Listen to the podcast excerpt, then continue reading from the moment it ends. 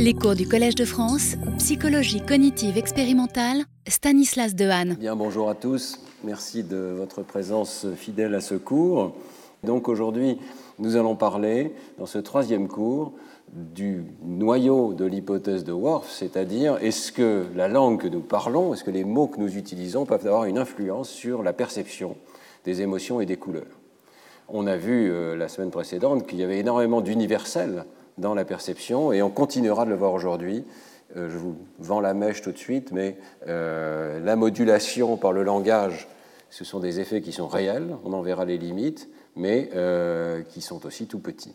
Alors, il faut réfléchir donc à la nature des interactions entre les systèmes de perception et de traitement du langage. Dessiné ici une très vaste sphère perception. À côté, il y a d'autres systèmes qui s'intéressent à la perception et la production du langage. Et la question, c'est quelles sont les relations entre les deux. Certainement, il y a des étapes purement perceptives, la rétine par exemple, les aires visuelles primaires, bon, jusqu'où ça va. Et puis à un moment, la perception doit informer le langage parce que nous sommes capables de décrire, dans une certaine mesure, ce que nous percevons. Nous pouvons nommer les choses. Et euh, la question, c'est est-ce qu'il y a aussi un effet en retour? Est-ce que parce que nous utilisons des mots particuliers, nous euh, modifions notre capacité perceptive et euh, nous changeons peut-être, par exemple, les catégories de la perception Et jusqu'où si elle existe, va cette flèche en retour? La flèche en avant, c'est sûr qu'elle existe, puisque nous sommes capables de nommer un certain nombre de propriétés du monde extérieur. Et nous ne les nommons pas toutes de la même manière selon les langues. Différentes langues nomment différents aspects de la perception. Et ce que ça va modifier en retour? Donc, la perception est-elle strictement universelle, quelle que soit la langue, ou au contraire profondément modifiée sous l'influence du langage et euh, il sera important de distinguer dans ce cas-là si cette flèche en retour existe. Est-ce que c'est un, effet purement transitoire, c'est-à-dire qu'en temps réel, je perçois, j'active les catégories du langage et j'ai un effet en retour, un effet top-down, comme on dit Ou bien est-ce que c'est un effet beaucoup plus profond, beaucoup plus durable, permanent, parce que j'ai appris certaines catégories linguistiques, j'ai modifié de façon permanente mon système perceptif? Alors, euh, je m'appuie sur un article de revue de Laila Gleitman et Papa Fragou qui dit qu'en fait, la plupart des études qui rapportent des effets worfiens trouvent des effets linguistiques extrêmement triviaux. Les effets sont triviaux parce qu'en fait, le sujet pourrait se contenter d'étapes perceptives, mais il ne fait pas. Il active le langage, il utilise le langage pour résoudre la tâche qu'on lui demande. Et dans ce cas-là, évidemment, s'il utilise le langage, eh ben, on va trouver des effets linguistiques. Alors, ce n'est pas forcément conscient. Les sujets n'ont pas forcément euh, explicitement euh, l'impression d'utiliser la langue, mais peut-être qu'implicitement, ils activent euh, les aires du langage. Alors, évidemment, un des critères pour ça, on le verra, c'est qu'est-ce qui se passe si j'interfère avec le langage? Et par exemple, je demande au sujet de répéter des syllabes sans signification, de sorte que je l'empêche d'utiliser son système de langage. On va voir qu'à ce moment-là, les effets dits worfiens peuvent disparaître. Donc il n'y a plus d'effets, et ça veut dire que c'est bien parce qu'il y a une sorte d'activation automatique du système de langage que euh, ces effets apparaissent. Donc on en verra un exemple avec la perception des couleurs. Mais euh, je dirais aussi que c'est une interprétation possible des effets de Worf, et c'est peut-être la plus, la plus intéressante. C'est une sorte de mécanisme. L'activation lexicale est tellement automatique, on ne peut pas s'empêcher de mettre des mots sur les choses. C'est une voie très automatique de la perception vers le langage, et ça veut dire que les processus linguistiques vont être engagés, même euh, s'ils ne sont pas indispensables à la tâche, peut-être tout le temps. Et si c'est le cas, euh, c'est une sorte de nouvelle version, de mécanisme possible pour euh, la thèse de Worf, c'est-à-dire que les représentations linguistiques et conceptuelles sont en fait indépendantes l'une de l'autre, mais elles s'activent automatiquement et peut-être mutuellement, non seulement du bas vers le haut, mais aussi du haut vers le bas. Alors voilà un petit peu les questions dont on va discuter aujourd'hui. Je vais d'abord en discuter dans le domaine des visages et de la perception des émotions, et ensuite dans la perception des couleurs. Bon, on verra que pour les visages, la situation est loin d'être conclusive, mais c'est un domaine absolument fascinant, c'est pour ça que je commence par là, puis il y a des articles récents euh, vous savez que c'est une discussion extrêmement ancienne de savoir euh, comment les émotions sont perçues sur les visages et est-ce qu'il y a des universaux interculturels. C'est un livre euh, de Darwin qui lance cette idée en premier, 1872. Hein. Darwin est un pionnier extraordinaire. Il pose donc la question de savoir s'il y a une expression universelle des émotions, non seulement dans l'espèce humaine dans différentes cultures, mais même partagée avec d'autres animaux, puisqu'il fait l'hypothèse que nous avons des circuits émotionnels qui sont hérités de notre évolution. Et donc, euh, dans ce livre, il écrit, par exemple, les jeunes et les euh, plus âgés de différentes races aussi bien chez l'homme que chez les animaux, expriment le même état d'esprit, la même émotion, par les mêmes mouvements du visage. Euh, il le montre par des photos. C'est aussi un livre extraordinaire sur le plan historique dans l'histoire des sciences, c'est le premier livre qui utilise des photos, et notamment les photos d'un médecin français, Duchesne de Boulogne, qui documente l'expression des émotions. Duchesne a un patient qui a une perte de la sensibilité du visage, et donc chez qui Duchesne s'autorise à stimuler certains muscles et à montrer que différents muscles interviennent pour modifier la forme du visage et créer certaines émotions apparentes. Vous voyez ici. Euh, et puis, euh, Darwin, comme d'habitude, fait appel à tout un réseau d'informateurs qui lui envoient des informations du monde entier, à la fois sur des animaux et euh, sur des cultures humaines. Et il essaye de montrer par toute une série de choses qui ne sont guère que des anecdotes, à vrai dire, hein, mais enfin qui, mises ensemble, font un ensemble intéressant. il essaye de montrer que toutes les émotions humaines ont une origine dans l'évolution et une raison d'être universelle. Alors, c'est une thèse qui est ensuite reprise par Paul Ekman, qui reprend la question de l'universalité des émotions, et Paul Ekman euh, fait des observations qui le conduisent à dire qu'il y a au moins six émotions de base euh, qui euh, sont partagées par l'ensemble de l'humanité et qui ont une histoire évolutionniste intéressante.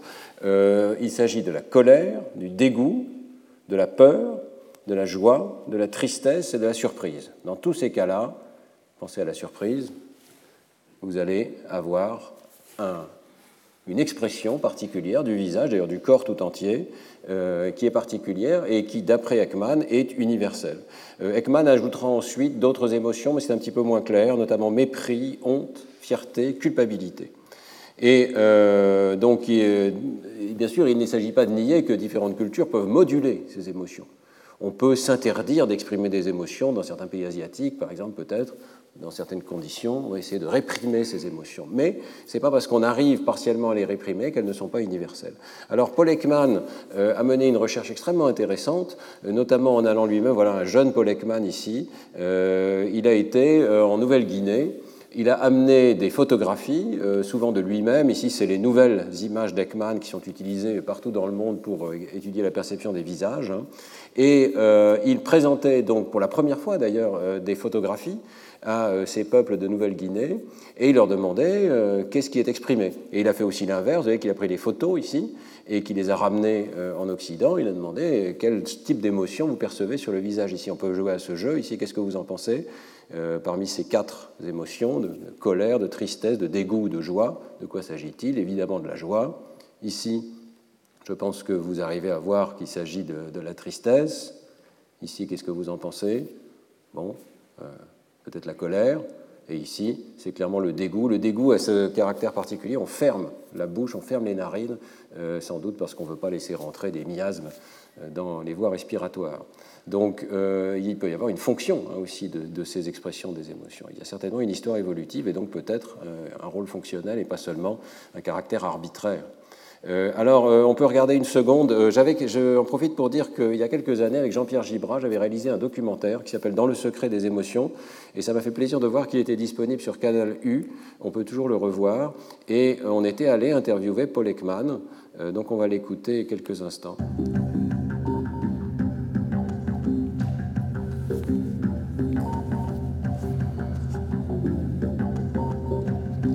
C'est le visage de Paul Ekman que vous voyez en ce moment.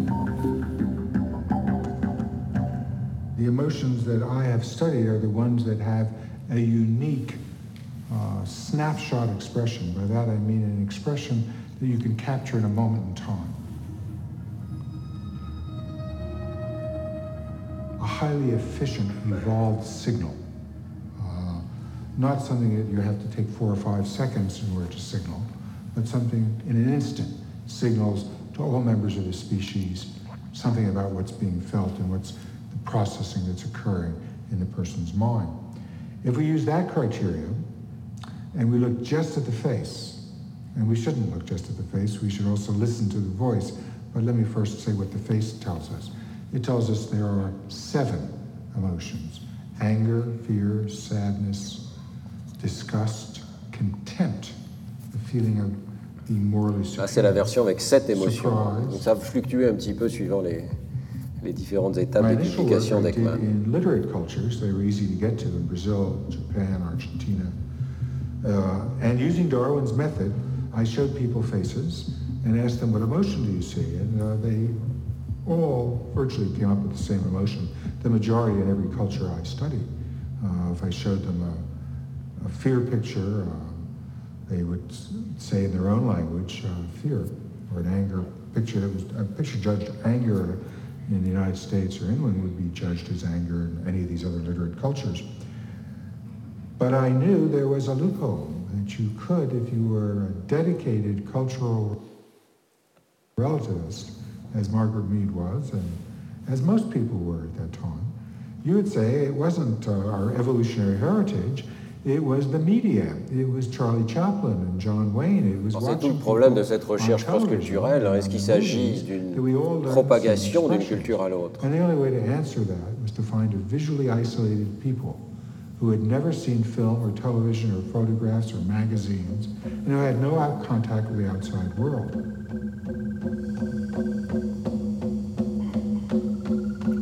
Cette idée d'une absence totale de contact est sans doute un peu exagérée, hein, bien entendu, dans les années 60, mais il est quand même allé dans des endroits très isolés de Papouasie, Nouvelle-Guinée. When I was in New Guinea, I made two trips, one in 1967 and one in 1968. And everything that uh, I was doing was so novel. I mean, these people had never seen themselves in a mirror. They had no still water, so no reflection of themselves. They'd never seen a match. Uh, every, all the things that we take so for granted were just totally novel to them. Now, of course, they weren't camera shy. They didn't get embarrassed. They didn't know what a camera was. They'd never seen a camera, uh, which was a great advantage. I could walk around all day putting this funny odd object up to my eye, and they didn't know what it was about, so they didn't get self-conscious. I was showing them photographs, usually in sets of three, and telling them a story, like um, one of these three people is seeing friends that they like, point to the person. Well, of course, some anthropologists had written that you have to learn how to see photographs. So it wasn't initially, well, that's not true. These people had no problem. Uh, they also, it didn't really matter whether I showed them Caucasian photographs or the frames I pulled out of their film. It was just this, this funny, odd thing that I was asking them to do, so they would point to the photograph. I also Je crois qu'on va arrêter là. Vous pouvez regarder l'ensemble du film, qui est assez sympathique d'ailleurs. Il y avait aussi Antonio Damasio et quelques autres euh, neuroscientifiques et, scientifiques. Mais euh, je retiens euh, des recherches de, Paul Ekman, personnellement, que la question est, est, réglée. Il y a une expression universelle d'un certain nombre d'émotions. Il y a d'ailleurs des circuits dans le cerveau tout à fait particuliers pour euh, différentes émotions, et euh, ça fait partie des caractéristiques universelles de, l'espèce humaine. Euh, alors, j'ai été surpris de voir qu'il y a encore des débats là-dessus, en fait, et il y a un certain nombre de publications récentes qui essayent de revenir, parce que le problème de Worf est vraiment est très attrayant, je dirais, en psychologie. On a, on a envie, quelque part, de montrer qu'on est différents les uns des autres, euh, et euh, cette question revient donc périodiquement sur le tapis. Et en 2012, donc, il y a un article euh, de l'équipe de Shines, en particulier, qui reprend la question avec des méthodes un petit peu différentes. Euh, a utilisé de façon assez systématique une méthode qui consiste à introduire des petites variations aléatoires, de façon à être le plus objectif possible, supposément. On va introduire des variations aléatoires dans une image et on va regarder comment elle est classifiée par des observateurs humains. Et en revenant en arrière sur quelle classification a été donnée en fonction de quelle variation aléatoire, on va essayer de déterminer une sorte de template, de patron pour euh, différentes catégories. Alors ici, il s'agit des catégories des émotions. Donc vous voyez, on injecte dans une image euh, artificielle des variations temporelles dynamiques euh, à différents endroits. Je vais vous montrer un film, c'est assez drôle. Voilà. Là, il y a une petite variation aléatoire, dynamique, qui a été introduite dans un visage. Et euh, la chose est ainsi faite que ça peut être la bouche qui bouge, le nez, les yeux, de façon semi-aléatoire. Évidemment, on injecte quand même un peu de connaissance des, des, variations possibles du visage, mais enfin, on essaie d'être le plus neutre possible. Et on demande au sujet euh, de juger sur ces différents axes. Est-ce qu'il y a eu de la surprise? Est-ce qu'il y a eu du bonheur? Est-ce que c'était très intense, etc. Et ensuite, on va faire une sorte de moyen-âge inverse sachant que le sujet a dit dégoût, quelles sont les variations dynamiques les plus plausibles qui conduisent à euh, dire euh, le dégoût? Alors ça a été fait chez des observateurs occidentaux, en Angleterre, et puis asiatiques, des Chinois qui étaient arrivés en Angleterre. Alors ils ont, il faut faire des milliers d'essais dans ce type d'expérience, mais il y a cette tentative d'objectivité des patrons qui conduisent à une réponse donnée. Alors, chez les observateurs occidentaux anglais, ici, vous voyez qu'on observe quatre, pardon, six noyaux qui correspondent bien aux six émotions de base ici. Donc euh, on a ici euh, catégorisé les patrons dynamiques de visage et on voit que tous les observateurs sont d'accord, par exemple, sur ce qui constitue euh, le, bonheur ou sur ce qui constitue la surprise. Il y a une grande similarité dans les patrons qui sont donnés par les 15 observateurs. C'est un peu moins le cas chez les personnes asiatiques ici. Et on continue d'observer des clusters qui correspondent par exemple au bonheur ou à la surprise, mais ils sont un petit peu moins marqués. Et il y a, euh, disons, de l'irruption de catégories un petit peu différentes euh, au milieu des réponses asiatiques. Donc c'est une première indication qu'il y a peut-être plus de variabilité parmi les observateurs chinois euh, arrivés en Angleterre. Alors ensuite, les, expérimentateurs font des analyses statistiques assez poussées euh, de leurs résultats et euh, ils identifient des euh, régions des visages, des zones dynamiques, hein, puisqu'il s'agit à chaque fois d'un mouvement, où les observateurs des deux pays divergent de façon significative. Donc ici, en bleu, vous avez les activations qui sont, pardon, les mouvements qui sont plus caractéristiques de la perception des émotions chez les occidentaux et ici chez les asiatiques. Alors, vous voyez que ce sont des petites variations. la première chose qui me frappe, c'est quand c'est vert, il n'y a pas de différence. Donc il y a énormément d'émotions il y a très très peu de différence. Euh, mais euh, il y aurait quand même des petites variations, par exemple dans la perception du bonheur ou de la surprise. Et euh, pour nous les faire visualiser, les auteurs de cet article créent ces films ici. Alors, ils sont, à mon avis, un peu biaisés parce qu'ils projettent le template occidental sur un visage occidental et le template asiatique sur un visage asiatique. Enfin, c'est pour illustrer les choses, donc on peut regarder ce film ensemble. Euh, une des idées, c'est que, euh, par exemple, euh, la bouche serait plus informative pour les Occidentaux et les yeux pour les Chinois. Bon.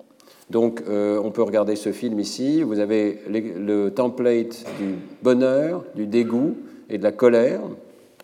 Et essayez de voir des différences. Elles ne sont pas énormes hein, entre les deux, mais il y a un petit peu de différence qui vous disent que la bouche est plus informative euh, en Occident. Donc si vous êtes, comme la plupart ici peut-être, occidentaux, de culture occidentale, vous percevez mieux quand c'est la bouche qui bouge et vous percevez moins bien quand ce sont les yeux qui bougent ici. Je ne suis pas très convaincu par cet article, vous l'auriez compris, parce que je pense que ce sont des variations absolument infimes. Les auteurs euh, disent qu'elles se traduisent euh, également dans la culture écrite, qui sont des variations importantes. Et par exemple, une des anecdotes que j'ai trouvées amusantes, c'est qu'ils disent que les, les émoticônes ne sont pas exactement les mêmes. Euh, en Asie, pour euh, dire qu'on est heureux, on fait ce petit symbole-là. Pour dire qu'on est fâché, on fait ce petit symbole-là. C'est-à-dire qu'ils font plus appel aux yeux euh, qu'à la bouche. Et nous, évidemment, on va mettre un smiley avec un, visage souriant, avec la bouche qui sourit ou qui est, qui est fâchée. Donc, je voudrais dire une autre chose aussi, c'est que ce n'est pas clair du tout si ces variations sont réellement d'origine culturelle, encore moins linguistique. Hein. Il n'y a aucune notion de, de traitement linguistique ici dans cet article. Peut-être que c'est simplement lié à des facteurs biologiques, voire génétiques. Je pense que ce n'est pas raciste de dire ça. Nous savons que nous avons des visages différents euh, dans différentes régions du monde et c'est possible que euh, ces variations dans la forme simplement du visage se traduisent par des petites variations d'expression des émotions, mais qui sont tout à fait minuscules. Donc je retiendrai plutôt l'extraordinaire présence de zones vertes dans cette image ici, qui veut dire qu'il y a une grande universalité. Alors ensuite, il y a un article tout à fait récent, et c'est quand même dans Science, donc je ne pouvais pas ne pas en parler, 2019, euh, euh, de ce groupe ici avec Jackson et Lindquist, euh, qui étudie la sémantique des émotions par le biais du lexique. Donc c'est vraiment au cœur de notre sujet. ils ont constitué une immense base de concepts et la manière dont ces concepts sont exprimés dans 2474 langues orales. Donc euh, c'est très impressionnant, superficiellement en tout cas. Euh, personnellement, ça me rend aussi très dubitatif parce que dans ces bases de données, euh, il faut vraiment assurer que la qualité des données soit là. Et dans 2474 langues, c'est pas forcément très facile. Alors, quelle est cette base de données? C'est une base qui donc regarde des concepts particuliers, comment ils sont exprimés dans différentes langues. Par exemple, en français, on dit main, bras, hésiter, douter, etc. Et on observe qu'on utilise souffler pour le vent qui souffle, mais aussi souffler pour euh, souffler avec la bouche. faire un déplacement d'air, que ce soit le vent qu'il fasse ou que ce soit la bouche qu'il fasse. Et l'observation des auteurs qui conduit à l'article, c'est que ce n'est pas le cas dans toutes les langues. Il y a des langues qui font cette différence entre deux euh, concepts qui, après tout, euh, sont, différents. Nous sommes capables de les distinguer aussi. Alors, il y a des langues dans lesquelles il y a le même mot pour dire main et pour dire bras. Il y a des langues dans lesquelles il y a des, mots identiques pour dire hésiter et douter, par exemple. Donc, ils vont regarder ces collexifications c'est-à-dire le fait que le même mot soit attribué à deux concepts différents. Et leur hypothèse, c'est qu'il y a collexification lorsque les concepts sont mentalement proches. En tout cas, c'est intéressant de regarder quels concepts sont collexifiés. Ça veut dire sans doute qu'on a tendance à euh, les rapprocher. Euh, alors, il crée ces réseaux.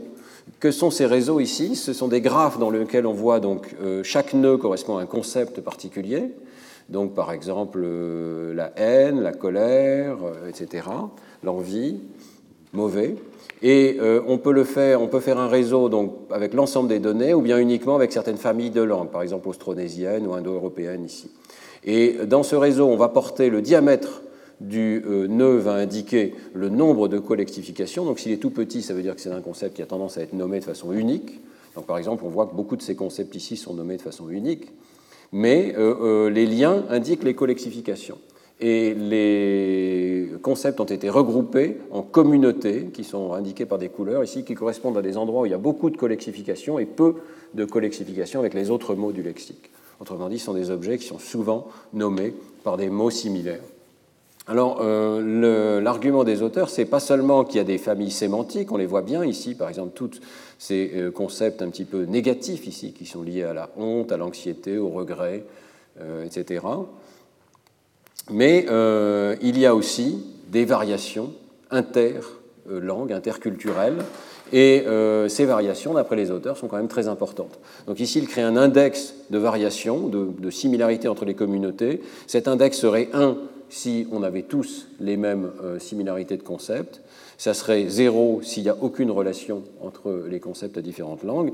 Il montre que pour les couleurs, c'est euh, un index relativement élevé, on y reviendra dans quelques instants, mais euh, ils disent que pour les émotions, pour les concepts qui sont liés aux émotions, il y a de grandes variations dans le corpus de base ici, et même si on restreint ce corpus pour ne garder que les liens qui sont vraiment attestés de façon plus certaine et significative ici. Donc euh, cet index de variation suggère que d'une culture à l'autre, on ne groupe pas les termes de la même manière. Euh, alors il n'hésite pas à tweeter des choses comme ça. Euh, à quel point est-ce que les concepts d'émotion varient? Nous comparons les collexifications, les émotions avec celles des couleurs, et nous trouvons beaucoup plus de variations dans les émotions que dans les couleurs. Ça ne veut pas dire que les couleurs sont universelles, non, surtout pas. Ça veut surtout dire que les émotions ne le sont pas, que les émotions varient dans leur sens plus que les couleurs. Et euh, on peut une autre phrase aussi ici. Hein, nos découvertes, ça c'est dans l'article lui-même. Euh, nos découvertes trouvent de grandes variations dans la sémantique des émotions à travers 20 des plus grandes familles de langues du monde. Les euh, concepts des émotions ont des associations différentes dans différentes langues. Par exemple, l'anxiété peut être liée à la peur, dans les langues kadai, mais est plus relié euh, au grief, à la, peine, au regret dans les langues austro-asiatiques. la colère peut être reliée plus à l'envie dans les langues du Daghestan, mais plus reliée à la haine, à mauvais, à fier dans les langues austronésiennes, etc. Le problème, c'est que ce n'est pas du tout ce qu'ils ont observé. Ils nous parlent de variations sémantiques. Tout ce qu'ils ont observé, c'est des variations lexicales. Ils ont observé des variations dans les mots qui sont utilisés. Et ils ne cessent de passer de l'un à l'autre dans cet article de façon extrêmement euh, fluide, sans euh, voir qu'en fait euh, se cache beaucoup d'universalité derrière les données. Alors il y a une analyse qui vient à la fin de l'article qui nous montre beaucoup d'universalité. C'est l'analyse où ils regardent quels sont les traits qui prédisent la collexification pourquoi certains mots vont être. Euh, pourquoi on va donner deux, deux, fois le même mot à des concepts qui sont légèrement différents Il montre que partout dans le monde, ce sont les mêmes variables, ah, grosso modo, hein, euh, de, notamment de valence et d'activation, qui sont des concepts classiques pour euh, classifier les émotions, qui vont prédire la similarité entre les langues. Donc dans toutes les familles de langues, par exemple, euh, la valence, c'est-à-dire le fait qu'il y ait des émotions qu'on considère comme positives et d'autres qu'on considère comme négatives, et ce qu'on appelle le rausal, c'est-à-dire quelque chose comme l'activation ou l'éveil. Il y a des émotions qui nous conduisent à agir, comme la, colère, par exemple, puis il y a d'autres qui nous conduisent à nous retourner sur nous-mêmes, euh, comme la tristesse, par exemple. Eh bien, dans toutes les langues, ce sont les mêmes dimensions qui conduisent à prédire la collexification. Mais il me semble qu'il y a donc un, problème euh, asymétrique. Lorsque deux concepts font appel au même mot, c'est possible qu'ils soient proches sur le plan sémantique. Mais dans le sens inverse, ce n'est pas parce que la langue utilise le même mot pour deux concepts qu'on confond ces concepts. Ils sont peut-être même pas proches du tout. Pensez à notre langue à nous. Alors, pensez au mot opéra. Je vous dis, je vais à l'opéra. Vous comprenez que je vais aller à une séance d'opéra, mais ça peut être, euh, vous distinguez clairement dans votre tête le concept du bâtiment, l'opéra, et puis le concept de la séance ou de la musique de, l'opéra. Et pourquoi pas aussi du gâteau qui s'appelle opéra. J'espère que vous ne le confondez pas trop. Euh, je pense que ce n'est pas du tout parce qu'on a le même mot. On ne peut pas en conclure de façon aussi radicale qu'il n'est fait dans cet article qu'on a les mêmes concepts. Euh, je pense qu'il y a une circularité totale de l'argument. Euh, je, le vois dans toutes les phrases de cet article. Donc, par exemple, ici, le perse utilise le mot endu pour exprimer les concepts de chagrin et de regret, tandis que le dialecte sirki de la langue d'Argois utilise le mot darde pour exprimer les concepts de chagrin et d'anxiété. D'accord? Donc, chagrin va avec regret dans une langue et chagrin va avec anxiété dans l'autre. Les locuteurs du perse pourraient donc comprendre le chagrin comme une émotion plus proche du regret et celui d'Argois comme plus proche de l'anxiété. Ce n'est pas du tout ce qui a été montré il n'y a aucun volet de cette étude qui porte sur la perception. Il, n'étudie que le caractère lexical, c'est tout ce qu'ils peuvent avoir dans leur base de données, et il faudrait absolument étudier la perception. Alors c'est ce que faisait l'article précédent, en montrant ces petites variations dans la dynamique du visage suivant les cultures, mais vous avez vu que ce n'est pas très convaincant, que ces variations sont tout à fait infimes. Donc je pense qu'on en est là, on en est à un stade très précoce où on a une description, disons, des variations interlangues, les variations existent, mais est-ce qu'elles se traduisent par des variations perceptibles La question reste ouverte. Alors on va passer maintenant à notre deuxième domaine de la journée, qui est celui de la couleur. C'est un domaine dans lequel il y a des études tout aussi anciennes, mais qui sont allées beaucoup, beaucoup plus loin. Et euh, le travail remonte à une étude Princeps, ce livre de 1969 de Berlin et Kay, sur les euh, termes basiques de couleur, leur universalité et leur évolution. C'est un livre qui a fait date réellement dans l'anthropologie cognitive et, euh, qui commence ainsi au XXe siècle, comme d'ailleurs l'a dit Paul Ekman pour les émotions. Hein. C'est vrai qu'au début du XXe siècle, on était extraordinairement relativiste avec Sapir et Worf. La doctrine dominante des anthropologues et des linguistes américains était celle d'un relativisme linguistique extrême. Selon celle-ci, chaque langue code l'expérience sensible en son de façon unique ainsi, chaque langue est sur le plan sémantique arbitraire relativement à toutes les autres.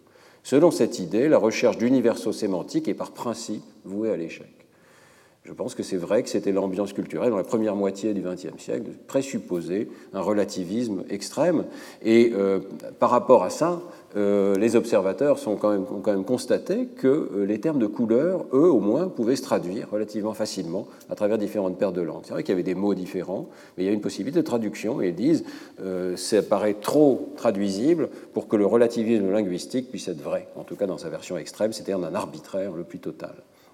Alors, ils décident d'y voir plus clair, et donc Berlin et Kay font une des premières études vraiment d'anthropologie cognitive expérimentale. Ils amènent dans différentes cultures des jetons de couleurs de Munsell. Vous voyez cette première tentative d'un espace de couleurs très rigoureux, dans lequel on distingue la teinte horizontalement, et puis euh, la luminance, ça peut aller jusqu'au blanc ici tout en haut, il y a une échelle séparée du blanc au noir ici sur la gauche, hein, aux couleurs les plus sombres en bas. Et euh, pour tout cet espace des jetons de couleurs de Munsell, ils vont recueillir les termes basiques de couleurs dans 98 langues. Alors, qu'est-ce qu'on appelle termes basiques de couleurs? Il faut s'entendre, parce qu'il y a des tas de noms de couleurs, y compris en français, on pourrait en avoir des dizaines. Hein. Alors, les termes basiques, ce sont ceux qui sont monomorphémiques, c'est-à-dire qu'il y a un seul morphème. Donc, par exemple, bleu clair, ça n'est pas un terme monomorphémique, il y a deux morphèmes. Fréquemment euh, prononcés et prononcés spontanément par les locuteurs en excluant des termes subordonnés à une autre catégorie. Par exemple, écarlate n'est pas un nom de couleur euh, basique en français parce qu'il est inclus dans la catégorie des rouges. Et puis, euh, les termes d'usage restreint, lorsque par exemple on dit châtain, ça s'applique qu'à certains objets, les cheveux. Donc dans ce cas-là, euh, ce n'est pas un terme basique de couleur. Par contre, ils acceptent toutes les catégories grammaticales. Donc ça peut être des noms, des adjectifs. Alors, ils ont recueilli les données directement, c'est une limite hein, de ce travail, seulement dans 20 langues et souvent par un seul observateur, qui est l'un des auteurs, et ils se sont appuyés sur la littérature pour 78 autres langues. Autrement dit, ils n'ont pas euh, ces jetons de Munsell dans toutes les langues. D'autres, après, feront beaucoup plus, et on a maintenant des données très exhaustives là-dessus. Alors, qu'est-ce qu'ils découvrent? Ils découvrent des choses euh, intéressantes. D'abord, ils demandent deux choses. Ils demandent de tracer les contours correspondant à un terme dessiner sur cet espace où serait le vert, vous pouvez le faire dans, votre tête, où est-ce que vous arrêteriez le vert ici, et puis indiquer où se trouve euh, la couleur la plus typique, le vert le plus typique dans cet espace.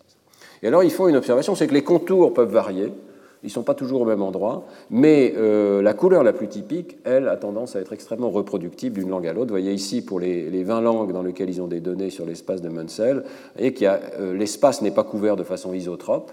Les euh, couleurs typiques ont tendance à se regrouper et on peut leur donner des étiquettes qui sont celles en anglais.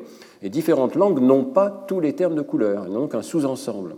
Par exemple, ici, vous avez ce qui se passe en Tzetzal, qui est une langue maya parlée au sud du Mexique, et dans lequel vous avez euh, des termes pour, qui correspondent à notre blanc, à notre noir, rouge, jaune et vert. Mais vous n'avez pas d'autres prototypes, pas d'autres mots, pas d'autres termes basiques de couleur. Mais l'endroit où on met le prototype, la couleur la plus typique, vous voyez que ça correspond bien à euh, ce qu'on fait par exemple en anglais ou en français.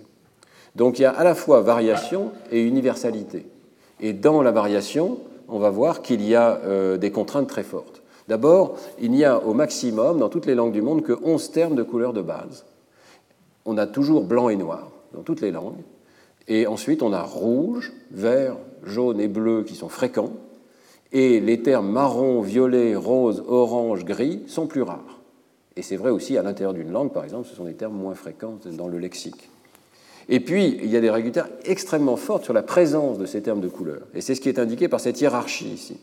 Si une langue possède trois termes de couleur, les prototypes seront blanc, noir et rouge. D'accord Toujours, d'après Berlinecke. S'il y en a quatre, c'est blanc, noir, rouge, et soit vert, soit jaune. Dès qu'il y en a cinq, c'est blanc, noir, rouge, vert et jaune.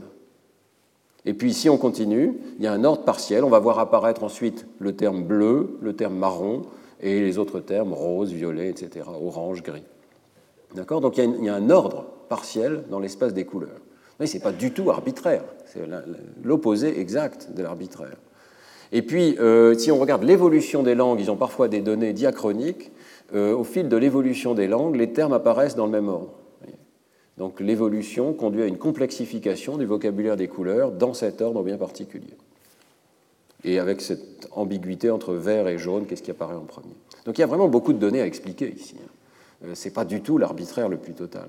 Et euh, ils font une proposition théorique. J'ai repris, je m'excuse de la mauvaise qualité de ces photos, mais j'ai pris simplement des photos du livre lui-même.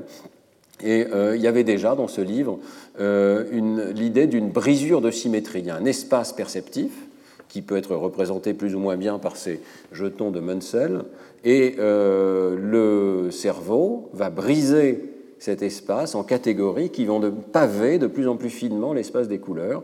Donc au départ, on va avoir blanc et noir, puis on va voir apparaître une catégorie de rouge qui va manger un petit peu de l'espace blanc-noir, puis euh, on va voir apparaître une catégorie de vert.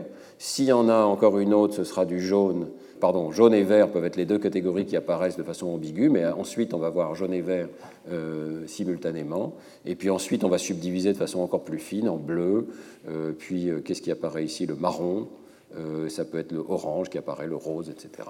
Et on arrive à la situation de l'anglais ou du français qui ont un lexique des 11 termes de couleurs basiques.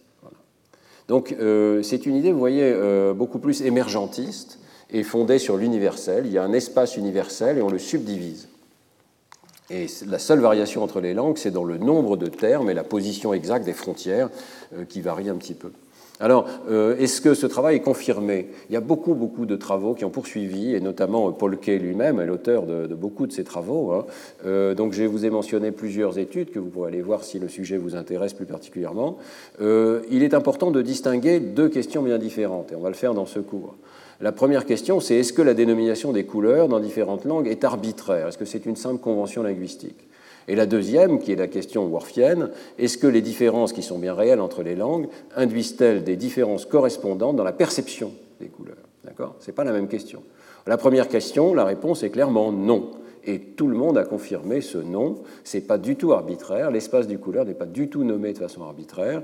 Et euh, il y a eu de nombreuses extensions donc, du travail de Berlinecke avec des méthodes de plus en plus objectives. Donc ça, c'est dans l'article de, 2006. Ici, on voit des reconstructions. C'est vrai que c'était une critique hein, du travail de Berlinecke, c'était très subjectif, c'était fait par un auteur, euh, c'était euh, voilà, la collecte des données n'était pas aussi rigoureuse qu'on peut le faire maintenant. Maintenant, quand on collecte des données de façon rigoureuse avec des observateurs qui ne sont pas au courant des hypothèses, etc., on retrouve quand même euh, cette notion d'un pavage de l'espace qui n'est pas arbitraire. les différentes langues ont tendance à converger vers les mêmes focales, ça c'est ce qu'on voit ici dans une réplication par exemple, et on commence à avoir des hypothèses sur pourquoi l'espace est organisé comme ça. Et ça, c'est extrêmement intéressant. Je vais vous montrer deux exemples euh, dans la littérature. Mais l'idée, c'est que la dénomination des couleurs reflète une subdivision essentiellement optimale d'un espace perceptif de forme irrégulière. Et optimale dans quel sens? Euh, L'idée, c'est que les caractéristiques ont pu évoluer à la fois au fil de l'évolution des espèces et aussi au fil de l'évolution euh, du langage lui-même. Donc, euh, au cours de l'évolution darwinienne, il y a pu avoir une adaptation d'abord aux caractéristiques de l'illumination ambiante, le fait que le ciel soit bleu, par exemple, et puis aux besoins de l'espèce. Donc les besoins de l'espèce, ça peut être de savoir distinguer des vers différents, de savoir distinguer les fruits mûrs ou pas mûrs, et d'après Marc Chanzizi aussi d'arriver à distinguer les émotions et donc la couleur de la peau et ce n'est pas impossible qu'on ait distingué euh, dans, dans, les rouges, ici les roses, les violets, des distinctions qui sont extrêmement utiles sur le plan social et qui n'aurait pas lieu d'être chez d'autres espèces de primates. C'est l'hypothèse de Marc Changizy. Tout ça sont des hypothèses un peu encore euh, à valider, hein. mais euh, l'idée euh, convergente, c'est qu'il y a pu avoir une évolution. Alors ça peut être aussi au cours du développement, pour s'adapter à l'environnement. On a un environnement particulier, peut-être forestier par exemple, et puis peut-être tout simplement pour les besoins de la communication optimale. On a besoin de communiquer des couleurs particulières, et catégoriser l'espace de la manière que nous le faisons, c'est la meilleure manière de communiquer. Toutes ces idées euh, vont être validées par des simulations mathématiques de Paul Régier, Terry Régier, avec Paul Kay. Euh, je vais vous montrer deux articles. D'abord, en 2007, euh, il publie un article dans PNAS où il montre que la dénomination des couleurs reflète une partition optimale de l'espace des couleurs. Mais quel espace des couleurs? En fait, ils reviennent aux, couleurs de Munsell et ils disent oui, mais dans les, euh, je ne sais pas combien, une trentaine d'années euh, qui sont passées, on a beaucoup mieux décrit l'espace des couleurs, l'espace perceptif des couleurs. On a l'espace ciel-lab ici, qui est beaucoup plus proche de la perception humaine, dans la mesure où ici, dans cet espace, les distances correspondent le mieux possible à la similarité qui est perçue euh, par les sujets humains. Et donc, quand on indique quand on place les jetons de Munsell dans cet espace plus raffiné, eh bien on voit que euh, ça n'est pas un pavage très homogène, et on peut se demander comment on pourrait le catégoriser de façon optimale. Alors qu'est-ce que ça veut dire catégoriser de façon optimale? Ben, Partant de la similarité qui est fournie par cet espace, on va rechercher pour un nombre de catégories prédéfinies, quelles sont les catégories, où est-ce qu'il faut placer les catégories pour maximiser la similarité intracatégorie, c'est cette équation ici, on fait la somme des similarités intracatégories de tous les jetons, et puis euh, minimiser la similarité intercatégorie. Donc on a ce deuxième terme ici qui est la similarité inverse, 1 moins la similarité, pour des jetons qui n'appartiennent pas à la même catégorie. Et on va essayer de maximiser cet indice ici, qui est la somme des deux. Euh, et euh, voilà ce qu'on trouve. Si on fixe un nombre de catégories, par exemple trois catégories, voilà un des optimums qui distingue le blanc, le noir et le rouge, et qui correspond pas mal à la catégorisation de différentes langues ici en Côte d'Ivoire, au Cameroun. Si on met quatre catégories, on voit apparaître un, endroit supplémentaire qui correspond au jaune, au jaune-vert, et euh, qui peut correspondre peut-être à cette langue kulina euh, du Pérou et du Brésil. Si on met cinq catégories, voyez que ça va se subdiviser, et ça y est, ça se divise en jaune et en vert, exactement comme est décrit, et on peut trouver des langues, là encore, en Équateur, en Nouvelle-Guinée, partout dans le monde, non reliées entre elles, ça c'est important, hein, et euh, qui ont l'air d'avoir le même pavage, etc. On continue avec 6, on voit apparaître le bleu, etc. Euh, donc, euh, il y a vraiment une notion que l'hypothèse d'optimalité de la partition des couleurs prédit ce qui se passe dans différentes langues. Et inversement, si on prend les catégories qui existent dans différentes langues. Par exemple, on peut prendre euh, ce pavage ici des langues Colorado d'Équateur et on peut le déplacer horizontalement, Et on va, on va, calculer cet indice ici de, bonne formation de la catégorie pour différents déplacements de euh, ce qui a été observé. Eh bien, les catégories qui sont attestées dans une langue donnée correspondent à un optimum de cette notion de bonne formation des catégories, autrement dit un optimum de euh, similarité intracatégorie et discrimination intercatégorie. Donc, quelque part, l'hypothèse est posée, les humains optimiseraient la catégorisation des couleurs. Alors, pourquoi le font-ils? Pourquoi est-ce que c'est cette fonction-là qu'il faudrait maximiser? Peut-être simplement pour représenter le monde extérieur, c'est une manière de, minimiser euh, la variance ou de comprimer au mieux l'information euh, du monde extérieur. Mais dans un deuxième article, dans lequel s'ajoute maintenant Charles Kemp, ici, euh, à l'équipe de Regier, ils vont faire l'hypothèse que c'est la communication entre humains qui biaise les noms de couleurs. Après tout, ce n'est pas absurde du tout. Hein. Nous choisissons des mots parce que nous devons communiquer et nous devons essayer de communiquer de façon la moins ambiguë possible. Alors, euh, il reformule le problème de la dénomination des couleurs dans les termes de la théorie de l'information de Shannon, c'est-à-dire la nécessité d'établir un canal de communication entre un locuteur et un auditeur, canal qui passe par les mots, par euh, des mots particuliers comme bleu, par exemple.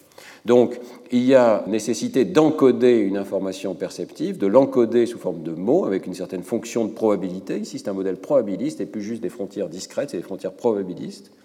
Donc il y a une certaine probabilité d'encoder une couleur par un mot donné. On va la faire passer dans le canal de communication et l'auditeur, lui, reçoit ce mot et doit décoder et essayer d'en déduire quelle est euh, la couleur qui a été mentionnée, quel est le point dans cet espace des couleurs. Et bien sûr, on va essayer de minimiser la différence à travers plein de conditions différentes d'élocution. Hein. On va essayer de minimiser la différence entre ce qu'il y avait au départ et ce que l'auditeur a compris à l'arrivée.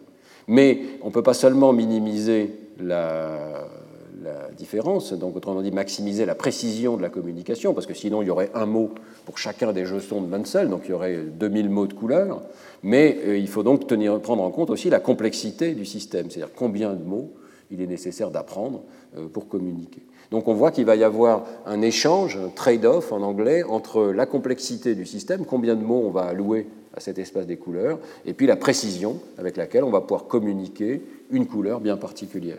Alors c'est cette euh, théorie euh, que Charles Kemp en particulier, est un grand euh, théoricien bayésien, résout. Hein. il montre les équations appropriées pour résoudre ce problème de communication optimale. Il fait une formalisation mathématique du domaine. Et l'article comprend des courbes assez remarquables comme celle-ci. Vous avez donc une analyse théorique de l'espace perceptif des couleurs, comme dans l'article précédent. Vous avez ici la précision de la communication, qui est exprimée en bits, et la complexité du système, qui est également exprimée en bits ici. Et vous avez les différentes langues du monde. Donc, certaines langues ont une très faible complexité parce qu'elles ont peu de mots. D'autres langues, comme la nôtre, ont une assez grande complexité parce qu'elles ont 11 euh, mots. Et vous voyez que toutes ces langues se situent extrêmement proches de la limite théorique qui est trouvée par cette théorie, c'est-à-dire l'efficacité optimale pour une complexité donnée. Euh, avec si peu de mots, on ne peut pas être aussi précis que cette zone ici. Il y a une frontière, mais on pourrait être moins précis. Les langues ont tendance à s'approcher de cette frontière. Les langues ont tendance à être les plus précises possibles, étant donné leur complexité. Et non seulement ça, mais on peut reproduire à nouveau la catégorisation particulière des couleurs euh, qui est, valable dans tant de langues différentes. Euh, donc ici, vous voyez euh, à nouveau, alors le paramètre cette fois-ci, c'est plus le nombre de langues qui varie, c'est la complexité. Hein. Mais vous voyez que la complexité varie de la gauche vers la droite, et à mesure qu'on augmente cette complexité, on a une catégorisation de plus en plus fine de l'espace des couleurs. Donc on peut communiquer, par exemple en anglais, on peut dire ah non, c'est orange, c'est pas rouge ou c'est rose, c'est pas rouge. Ce sont des choses qu'on ne pourrait pas exprimer dans cette langue agarabi, par exemple, ici. Mais c'est au, profit, je dirais plutôt, en, rapport avec une augmentation de la complexité de l'apprentissage. Alors on va regarder ensemble le film qui correspond à, cet article pour bien comprendre.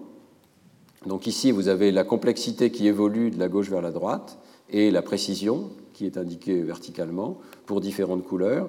Et ici, c'est plus intéressant de regarder ici, vous avez l'espace des couleurs qui a été catégorisé, mais ici, c'est vraiment les, euh, dans ce modèle bayésien les probabilités d'exprimer un certain terme de couleur, une certaine région de l'espace des couleurs. Alors au départ, il n'y a aucune langue qui est aussi primitive que celle-là, mais vous voyez, très très vite, on voit apparaître euh, des distinctions qui font euh, la distinction donc, entre noir, blanc, jaune et rouge. Et puis, si on complexifie encore un petit peu le système, on va voir apparaître une catégorie du vert. Si on complexifie, on voit apparaître le bleu. c'est une réalisation mathématique de euh, ce que Berlin et Kay avaient proposé dans leur livre, c'est-à-dire une sorte de catégorisation progressive de l'espace. Vous voyez qu'ici, il faut regarder en bas également, on a vu apparaître une petite catégorie orange et une petite catégorie verte qui sont utiles pour nommer cette partie particulière de l'espace des couleurs la simulation vaut ce qu'elle vaut parce qu'évidemment, il faudrait tenir compte des opportunités de nommer les couleurs qui ne sont pas évidentes à connaître pour un individu donné. Et c'est là peut-être qu'il y a une variation culturelle. Si je vis dans la forêt, je vais avoir beaucoup plus de nécessité de faire des distinctions à l'intérieur du vert, par exemple, ou du marron, qu'à l'intérieur du bleu, peut-être. Donc euh, il y a peut-être là une marge d'exposition culturelle et euh, de variation culturelle, mais il y a surtout une énorme universalité. Et on arrive à la fin à l'espace anglais. Et puis alors, si on devait continuer, mais aucune langue n'est aussi complexe que ça, mais on va finir par faire des distinctions très fines entre violet clair et violet foncé, etc. Bleu clair et bleu foncé, comme on va le voir dans un instant. Donc, la conclusion de toutes ces études appuyées sur le, le, livre initial de Berlin-Ecke, hein, c'est qu'il y a quand même une énorme universalité derrière la diversité. Il n'y a pas du tout d'arbitraire des langues. Ce n'est pas arbitraire, c'est extrêmement contraint il y a une frange de variabilité qui est liée au fait qu'on sélectionne dans l'espace des possibles un certain nombre de catégories. toutes les langues ne les ont pas toutes. Alors reste la question 2. Une fois qu'on a des variations interlangues qui sont quand même réelles, est-ce que la perception varie? Est-ce que cet espace perceptif reste absolument inchangé ou bien est-ce qu'il y a des petites variations dans la prise de décision? Ça, c'est la vraie euh, thèse de Worf. Hein. Nous ne voyons pas le monde de la même manière. Alors, je vais passer sur un certain nombre d'études euh, qui ont effectivement montré que dans différentes tâches, le comportement des locuteurs vis-à-vis des couleurs varie, suivant la langue qu'ils parlent. Il a été montré, par exemple, que si deux couleurs partagent le même nom dans une langue donnée, par exemple, quelqu'un ne ferait pas la différence entre vert et jaune, alors les locuteurs de cette langue ont tendance à les juger plus similaires, toutes choses égales par ailleurs. Donc ils disent oui, ça se ressemble, et les jugements de similarité sont plus proches. Et puis, euh, ils ont également tendance à les confondre lorsqu'on les demande de garder en mémoire à court terme. Donc, si on leur donne une couleur à mémoriser, on laisse passer un intervalle, puis on leur demande de choisir la couleur correspondante, ils ont tendance à faire des confusions qui sont en partie appuyées sur les noms de couleurs. Alors, euh, ces différences apparaissent assez tôt euh, dans l'enfance, au moment où les enfants acquièrent les termes de couleurs, donc on peut penser qu'elles sont effectivement causées même si ce n'est pas facile à démontrer, la causalité, mais qu'elles sont peut-être causées par l'acquisition des termes de couleur. Le problème, c'est que euh, euh, ces tâches subjectives de mémoire sont critiquées parce que euh, pour Pinker, par exemple, ou pour Laila Gleitman, ce sont des expériences qui ne testent que des versions extrêmement banales et faibles de la thèse de Worf, et pas du tout appuyant la thèse de Worf forte. Alors on peut lire Steve Pinker dans The Language Instinct, L'instinct du langage, qui est un livre que je vous recommande vivement, même après plusieurs décennies. Dans certaines, pardon, dans certaines de ces études, les sujets montrent une mémoire légèrement meilleure que pour des couleurs qui ont des noms différents dans leur langue. Tout cela montre seulement que les sujets se souviennent des jetons sous deux formes. Rappelez-vous du diagramme que je vous ai donné au départ. Une image visuelle non verbale et une étiquette verbale. Sans doute parce que deux mémoires valent mieux qu'une. Dans un autre type d'expérience, les sujets doivent dire quelle paire de jetons parmi trois choix vont ensemble. Et ils mettent souvent ensemble les couleurs qui ont le même nom. C'est vrai que c'est une tâche très subjective. Là encore, aucune surprise. Je peux imaginer les sujets en train de se dire Bon, ce type veut que je réponde. Comment veut-il que je réponde? Euh, C'est vrai que l'instruction est très ambiguë. Mettre ensemble euh, les jetons qui vont ensemble.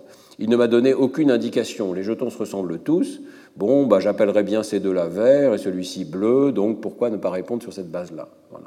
C'est toujours cette idée qu'il y a deux étapes, perceptive et linguistique, et que si l'étape perceptive est ambiguë ou ne suffit pas, ou si on a besoin d'aide, ben on va s'appuyer aussi sur le niveau linguistique. Mais ce n'est pas du tout surprenant qu'on soit qu'on ait des différences linguistiques quand on utilise le système de langage. Voilà. Et euh, ce qui est intéressant, c'est que les différences entre locuteurs disparaissent après interférence verbale. Donc tous ces effets de mémoire et de jugement subjectif, si on pratique une interférence verbale, ont tendance à disparaître.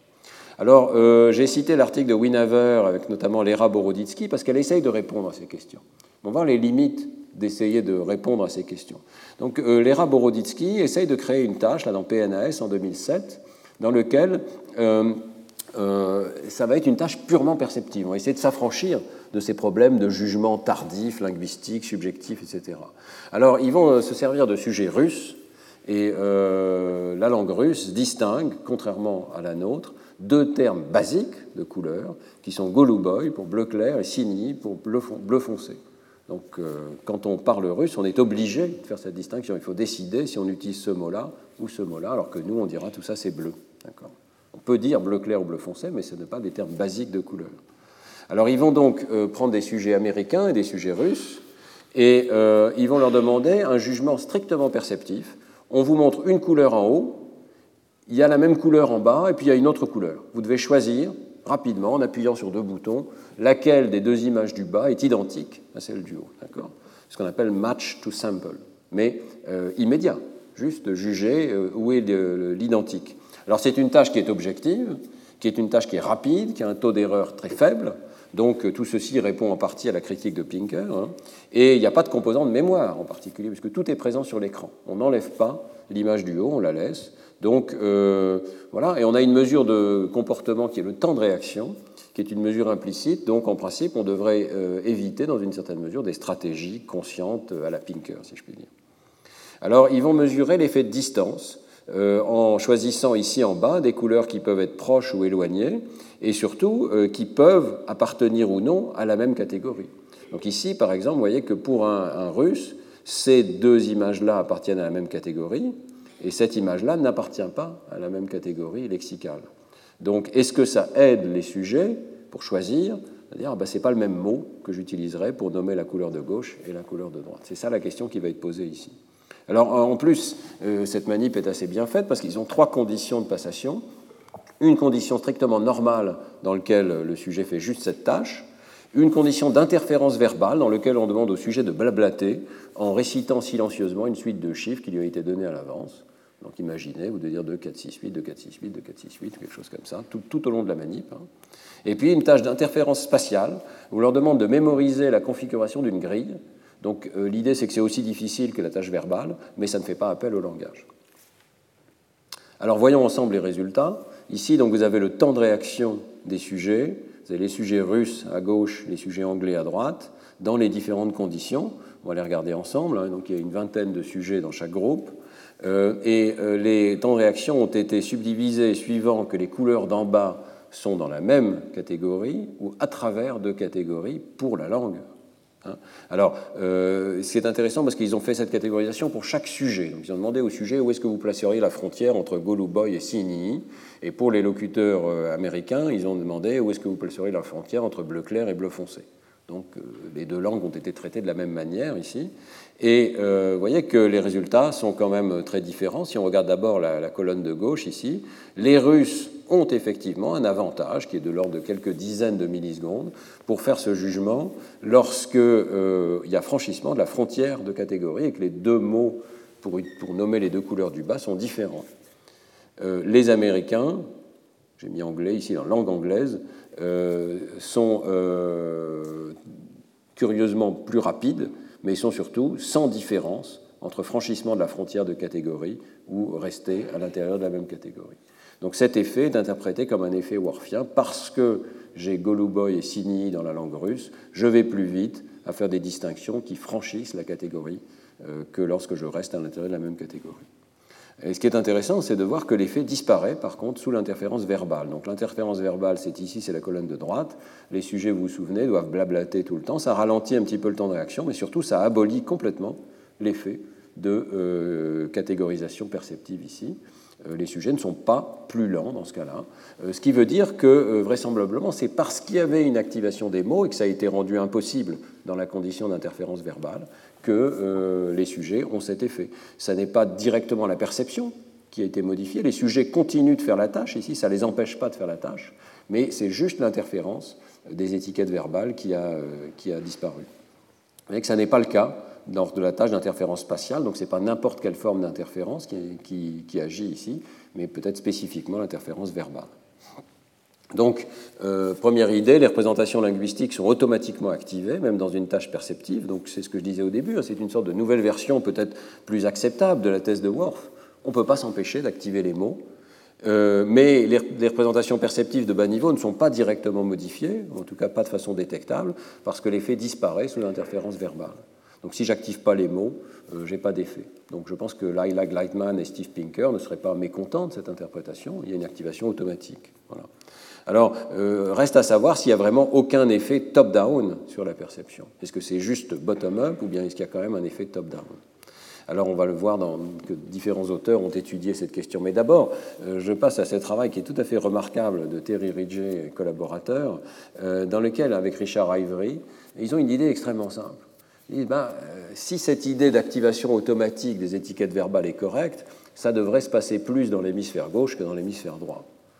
Comme je pense que vous le savez, 96% des sujets droitiers euh, ont euh, des circuits linguistiques dans l'hémisphère gauche, beaucoup plus que dans l'hémisphère droit, presque strictement dans l'hémisphère gauche. Les lésions de l'hémisphère gauche conduisent à une aphasie chez 96% des droitiers, et pas les lésions de l'hémisphère droit. Euh, même chez les gauchers, hein. chez les gauchers, 70% des gauchers ont encore une latéralisation à gauche pour le langage. Donc c'est un phénomène très fort.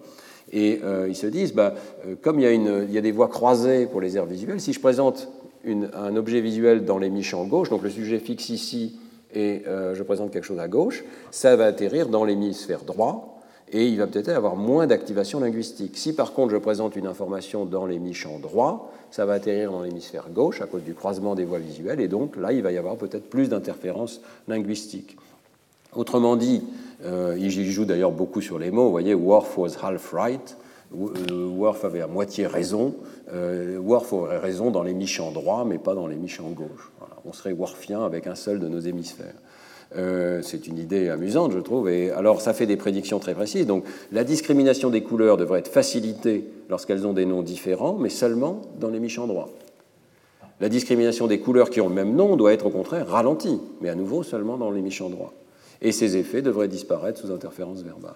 Alors, euh, il teste ça avec euh, des sujets euh, américains, si je me souviens bien, hein, avec la distinction entre vert et bleu. Vous voyez qu'on peut faire un continuum ici dans lequel il y a quatre patchs de couleurs. Il y en a deux qui sont verts et deux qui sont bleus. Et donc, on peut avoir des variations intra-catégories ou intercatégories. Merci à ceux qui sont sur Zoom de ne pas allumer votre micro. Merci beaucoup. Euh, et euh, la tâche va être très simple, ici est très perceptive. On vous présente un cercle dans lequel presque toutes les couleurs sont les mêmes, et il peut y en avoir une qui est différente. C'est une tâche de recherche visuelle. Vous, vous, devez cliquer pour dire il y en a une qui est différente, ou bien elles sont toutes pareilles. D'accord? Différentes, toutes pareilles. Mais la couleur différente, elle peut apparaître dans les en gauche ou dans les en droit. Voilà. C'est ça la variable clé ici. Alors, euh, quels sont les résultats? Bien, Ces prédictions sont effectivement vérifiées ici, en l'absence d'interférence verbale. Vous voyez que dans les en gauche, il n'y a aucune différence de recherche visuelle entre recherche à l'intérieur de la catégorie ou intercatégorie. Donc, trouver ce vert-là parmi ce vert-là n'est pas plus difficile que trouver ce vert parmi ce bleu. Le franchissement de la catégorie n'a pas d'effet dans les en gauche, mais a un effet important dans les mises en droit. Et un effet qui est à la fois un petit ralentissement, qui n'est pas significatif, et une accélération qui est significative, suivant qu'on qu'on reste dans la même catégorie ou qu'on change de catégorie. Euh, ceci avec des temps de réaction qui sont très rapides cette fois-ci. Donc c'est une qualité, je pense, de cette expérience. Hein. C'est une expérience vraiment euh, très automatique, très perceptive. Alors, lorsqu'on fait l'interférence verbale, ici, donc répéter un nombre à huit chiffres, vous voyez que les résultats sont curieux. D'abord, tout est ralenti, bien sûr, mais surtout, il y a même une inversion de cet effet qui est tout à fait inexplicable. Hein. Euh, ça ne devrait pas s'inverser, ça devrait s'annuler. Donc ça, c'est quelque chose qui n'est pas expliqué dans cette expérience. Euh, mais en tout cas, il y a disparition de l'effet et donc il y a une interaction significative entre avoir ou ne pas avoir d'interférence verbale. Les résultats sont répliqués, c'est un assez bel article de, PNAS ici, donc il y a des données assez solides. Euh, ici, ils sont répliqués avec une condition d'interférence un peu mieux contrôlée, donc il y avait un stimulus qui est présenté avant la recherche visuelle et qui peut être soit un mot à retenir, soit une configuration spatiale à retenir. Donc sur des tâches très proches, d'interférence verbale ou d'interférence spatiale. Et euh, il y a aussi une condition sans interférence où il n'y a pas euh, cet écran, il n'y a rien du tout ici. Et vous voyez que les résultats sont à nouveau répliqués hein, de façon assez nette. Pas d'effet catégoriel des couleurs dans l'hémisphère gauche, donc dans l'hémisphère droit. Pas un fort effet de catégorisation lorsque les couleurs sont présentées à droite. Donc vous êtes worfien, mais juste un tout petit peu lorsque les stimuli sont présentés à droite du point de fixation. Et vous voyez qu'on réplique à nouveau euh, le fait que l'interférence verbale a tendance à renverser ces effets. Donc ça, c'est quelque chose qui n'est pas bien expliqué. Ce qui est important, par contre, c'est que l'interférence non verbale, retenir une configuration spatiale, n'a pas d'effet particulier. Et on continue de conserver ces effets euh, Worfiens ici dans les méchants droits. Euh, dernière confirmation qui est présente dans l'article, euh, c'est vrai que chez le sujet normal, bien qu'il y ait croisement des voies visuelles, donc l'information visuelle qui est présentée à droite atterrit d'abord dans l'hémisphère gauche, mais très vite, il y a les voies du corps calleux qui propagent les informations dans les deux hémisphères. Et donc l'ensemble des deux hémisphères est informé de la perception, quelle que soit la position de ce qui a été présenté sur l'écran, très rapidement. Alors euh, pour euh, compenser cet effet, les auteurs vont voir chez un patient particulier, euh, qui est le patient JW, qui est un patient split brain callosotomisé, très célèbre, dans lequel il y a une section complète du corps calleux. Et donc les informations ne peuvent plus passer d'un hémisphère à l'autre, d'un hémisphère à l'autre, pardon. Euh, et euh, ils retrouvent leur effet euh, à l'intérieur de ce patient unique, donc avec des données suffisamment stables pour avoir un, sujet unique ici. Vous voyez que, curieusement, cette fois-ci, il est beaucoup plus rapide dans l'émission gauche que dans l'émission droit, et dans l'émission droit, il est vraiment ralenti, particulièrement lorsque c'est le même mot qui est attribué aux deux, aux deux couleurs. Donc, les étiquettes verbales affectent la perception, uniquement dans l'hémisphère droit, contralatéral à l'hémisphère dominant pour le langage. Simplement, dans ces travaux de Regier et collaborateurs, qu'est-ce qu'il faut comprendre par perception? Ben, Il faut comprendre l'ensemble des étapes qui conduisent à une décision perceptive. Je décide que la couleur du côté gauche était bien différente du côté droit. Y a un patch de couleur différent. C'est une, décision. Ça pas, on n'est pas en train de mesurer sélectivement l'activation des états de perspective. On est en train de mesurer l'ensemble du temps de réaction qui conduit à cette décision. Donc ce que ça veut dire, c'est que, de façon peut-être pas très surprenante, le niveau linguistique intervient dans cette décision. Dans les 400 millisecondes pour qu'il faut pour prendre cette décision, on a activé des étiquettes linguistiques, et le fait qu'elles soient identiques ou différentes, suivant les langues, euh, va interférer légèrement avec la prise de décision qui devrait être purement perceptive.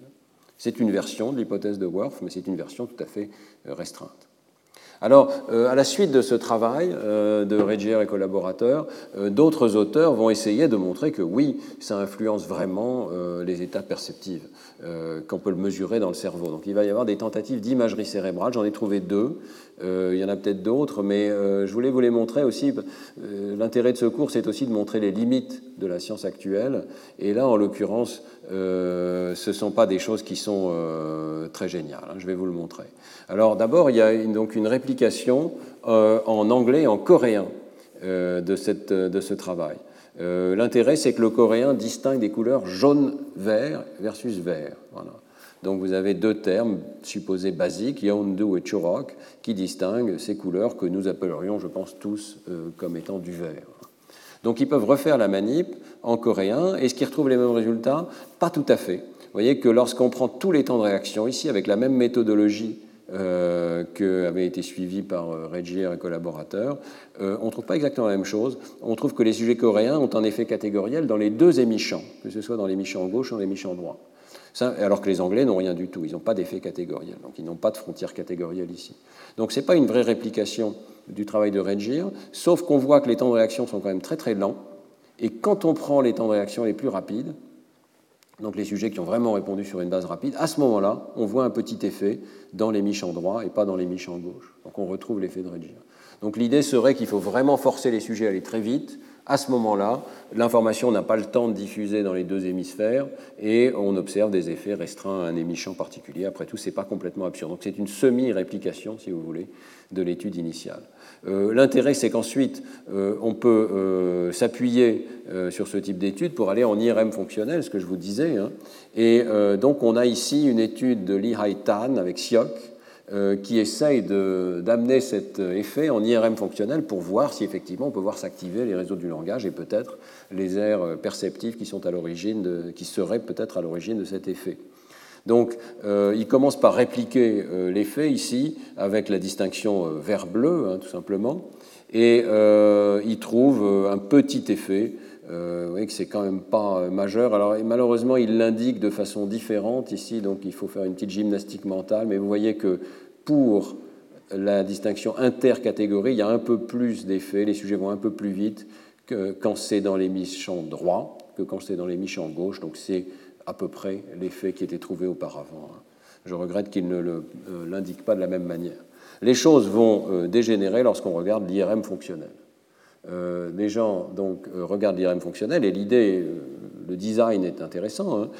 c'est de dire on va faire un contraste entre l'activation du cerveau quand les couleurs franchissent les frontières catégorielles, donc quand c'est plus facile, et quand c'est intra-catégorie, donc quand c'est plus difficile.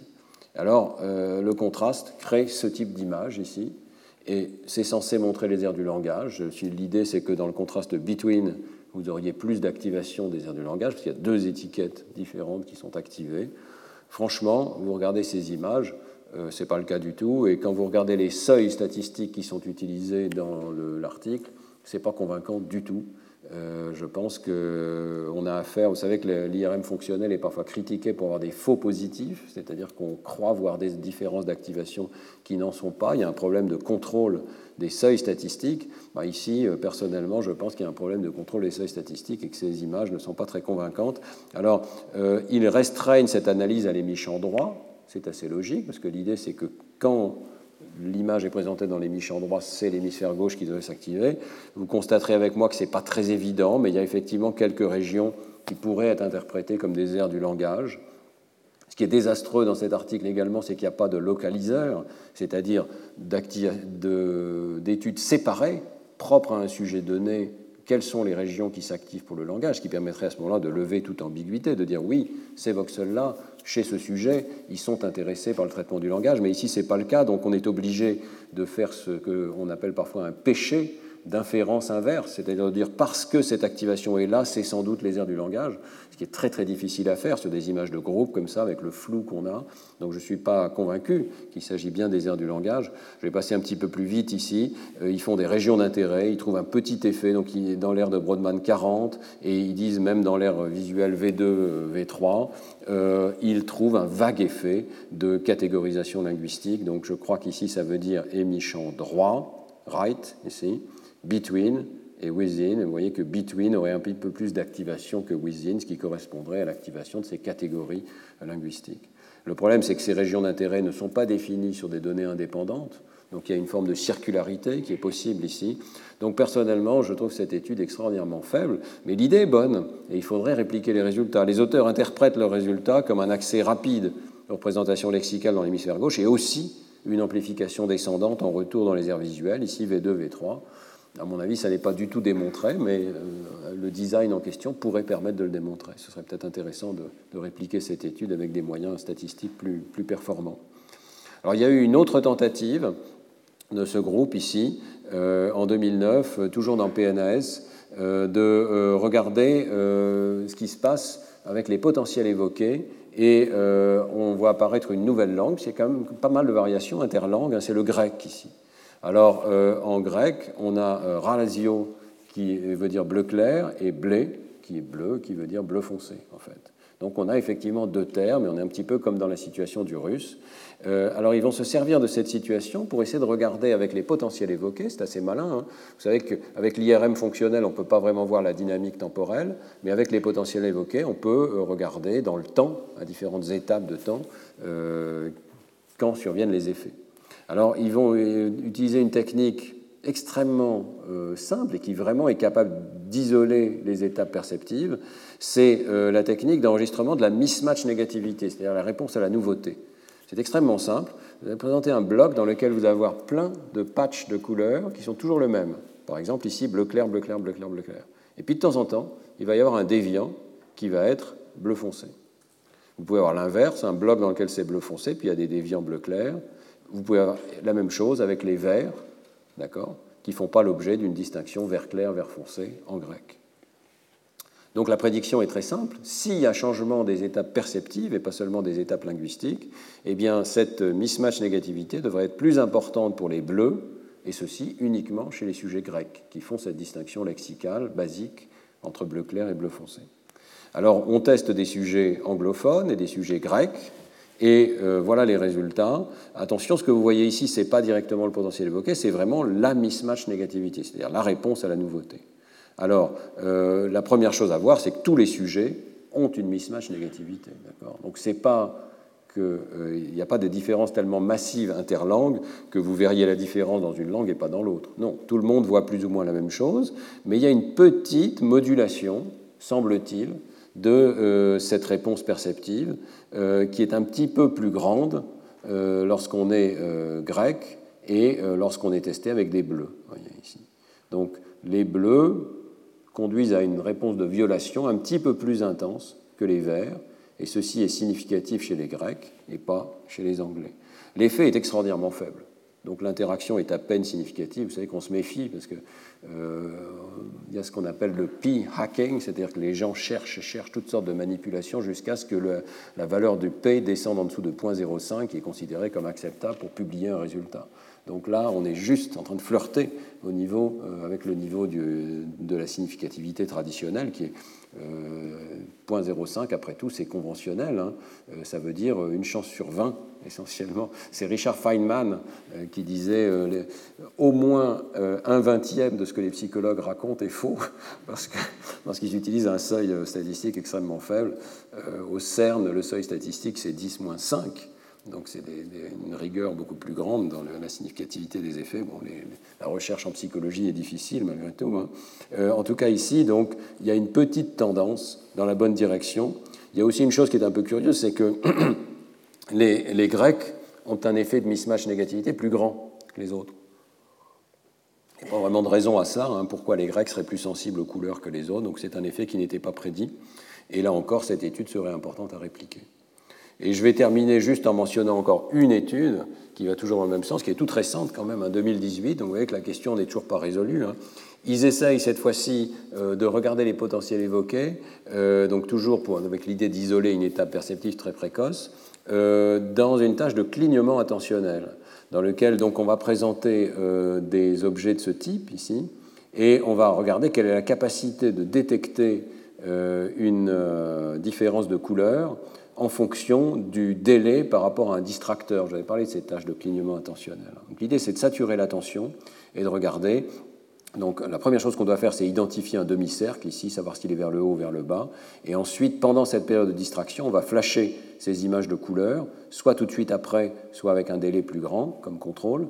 Mais l'important, c'est tout de suite après. Et on va demander au sujet d'essayer d'identifier si euh, les, cercles ici euh, euh, sont bleus sur fond vert. Je crois que c'est ça. Voilà. On va demander d'identifier à quoi ressemble ce stimulus. Voilà. Et on va demander aussi simplement un jugement subjectif. Euh, est-ce que euh, vous avez vraiment vu ce triangle ou bien est-ce que vous ne l'avez pas vu, etc. Donc c'est aussi une mesure de la conscience perceptive ici. Alors l'article commence par les résultats les plus intéressants, qui sont euh, les sujets qui ont été testés, donc les sujets grecs, pour lesquels, donc, je vous rappelle, dans la catégorie bleue, il y a des mots différents, blé et ralasio. Il y a des mots par contre identiques pour vert dans toutes ces langues ici. Et ils vont par la suite tester des sujets allemands pour lesquels il y a le même mot et des sujets russes pour lesquels il n'y a à nouveau pas le même mot.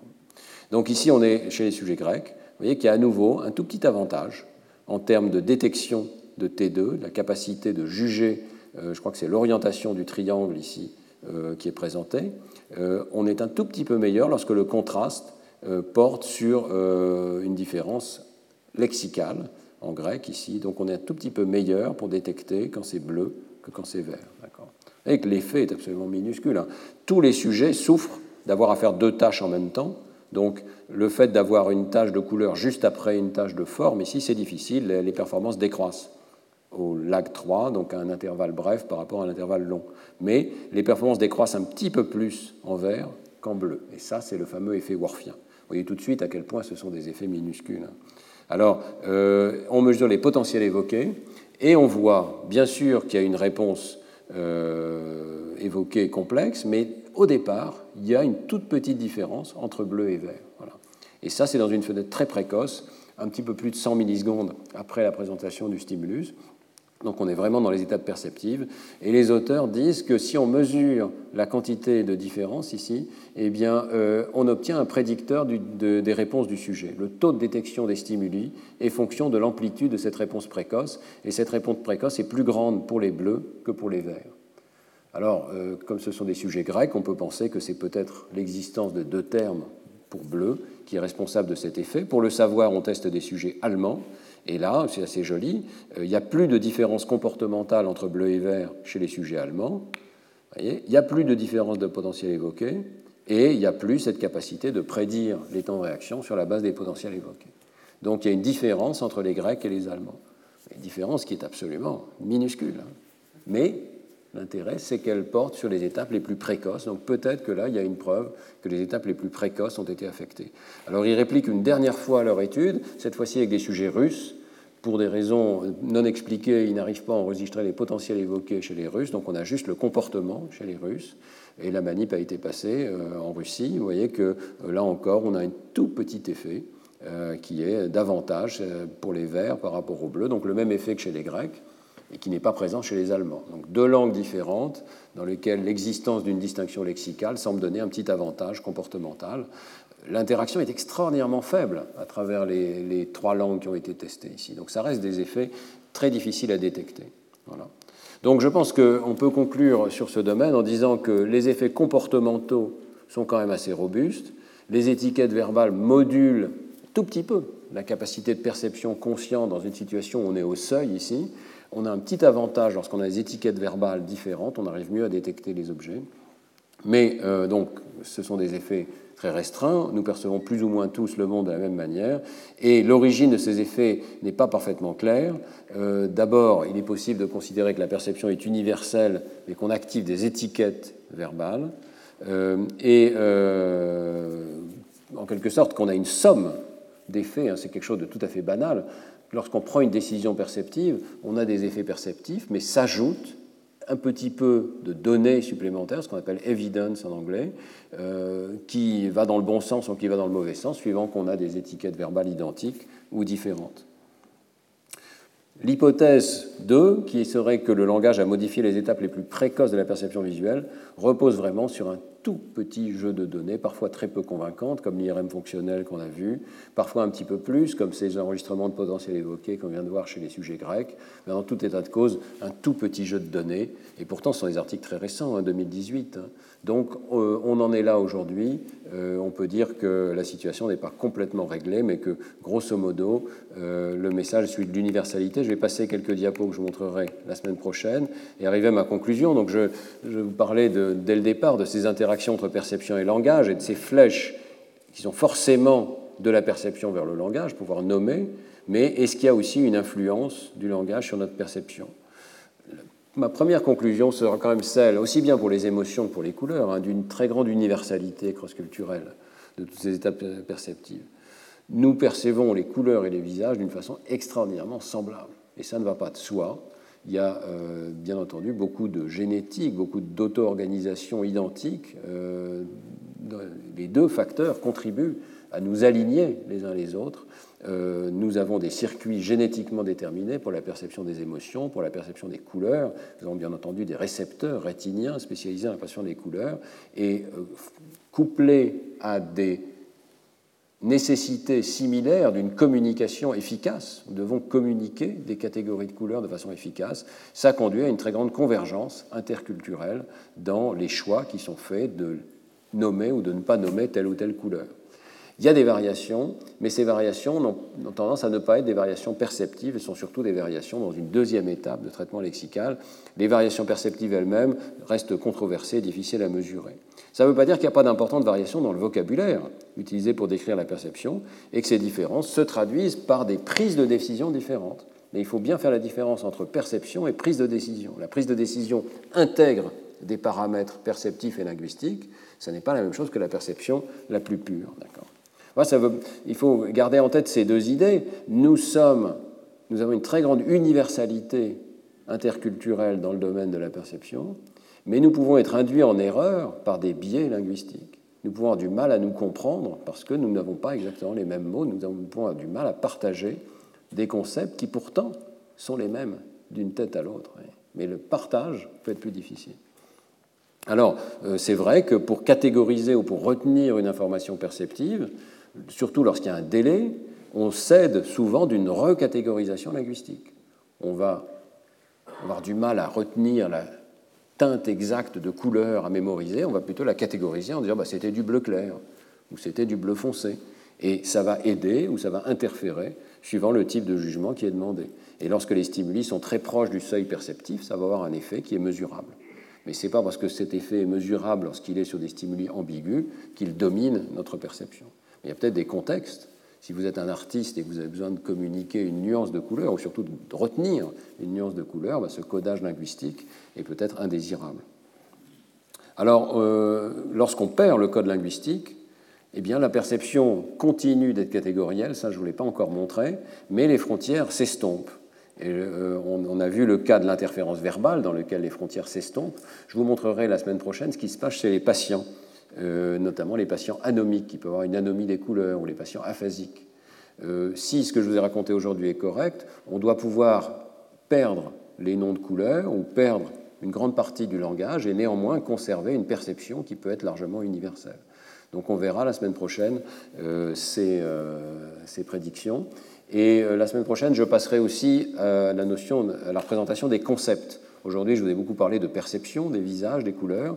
La, question, la même question se pose au niveau des concepts. Est-ce qu'on a vraiment des concepts identiques d'une culture à l'autre, ou bien est-ce qu'on, parce qu'on a des noms différents, pour parler par exemple de l'espace ou du temps, eh bien est-ce que ça influence euh, notre représentation des concepts? Mais ce sera donc le sujet de la semaine prochaine. Merci beaucoup de votre attention. Retrouvez tous les contenus du Collège de France sur www.colège-2-france.fr.